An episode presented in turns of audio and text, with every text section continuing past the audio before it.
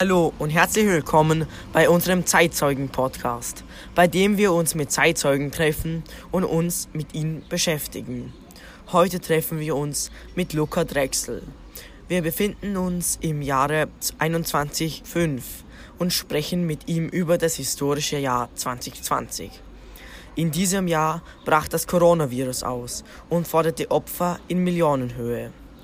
Zum jetzigen Zeitpunkt befinden wir uns in Österreich, genauer gesagt in Dornbirn, wo der damals 15-Jährige in die Schule ging.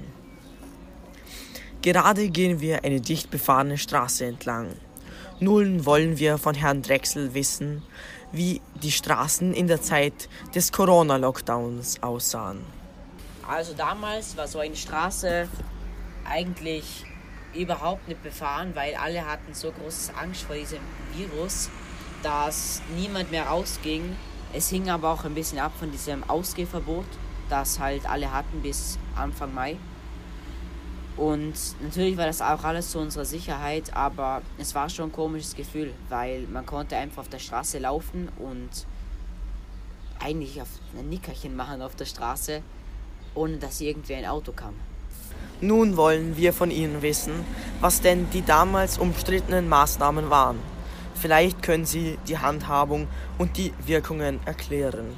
Also seit Anfang gab es auf jeden Fall eine Maskenpflicht, dass keine Spucke übertragen wird. Und am besten Fall war es auch üblich, dass man Desinfektionsmittel aufträgt. Das gab es auch vor jedem Supermarkt oder auch ähm, am Ende in der Schule zum Auftragen. Je nachdem, wie es war, war es Pflicht oder man konnte es machen. Und natürlich musste man auch einen 1 Meter Abstand halten. Aber um ehrlich zu sein, also dann Ende, so Anfang Juni, als die Schule wieder losging und die Maskenpflicht fiel, hat, mein, hat eigentlich niemand wirklich diesen 1 Meter Abstand beachtet. Also es war eigentlich alles wieder ganz normal. Auch die Straßen. Okay, dann widmen wir uns der nächsten Frage. Vielleicht können Sie uns die Schulsituation nochmal, nochmals näher erklären. Also die Schule war eben bis Anfang Juni geschlossen. Also genauer gesagt von Mitte März bis Anfang Juni. Dann hat die Schule wieder ganz aufgemacht und aber halt unter den Bedingungen, dass man Abstand halten musste und immer Desinfektionsmittel auftragen. Aber natürlich halt, wie vorher gesagt, hat sich niemand den Abstand gehalten. Auch wenn die Schule nur halb so voll war, weil die Klassen wurden halbiert in zwei also in zwei Gruppen, also eine Gruppe A und eine Gruppe B. Und das fand halt dann so ab, dass eine Gruppe am Montag hatte, dann die nächste am Dienstag, dann wieder halt die, die am Montag hatte am Mittwoch und die andere am Donnerstag und so weiter. In der nächsten Woche wurde dann gewechselt. Okay, vielen Dank für die Antwort.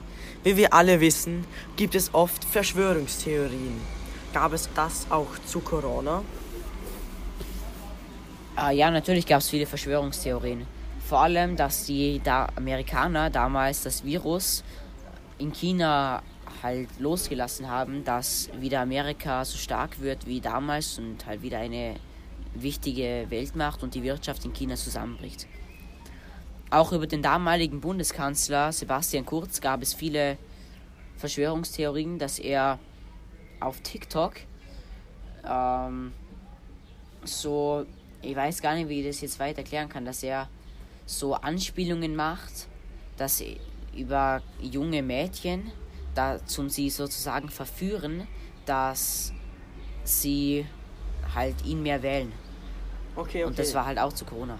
Okay, ich habe nachgelesen, dass es auch Verschwörungstheorien zu Bill Gates gab. Stimmt das? Ja, das, das stimmt. Aber ich weiß gar nicht mehr, um was es darum ging. Okay, vielen, vielen Dank. Irgendwann wurde der Coronavirus dann ausgerottet. Wie kam es dazu? Also irgendwann hat dann in China ein Wissenschaftler einen Impfstoff gegen das Coronavirus gefunden und es konnte dann schlussendlich komplett ausgerottet werden. Okay, vielen, vielen Dank für die ganzen Antworten. Gerne. Nun nähern wir uns dem Ende und sagen nochmal vielen Dank an Herrn Drechsel.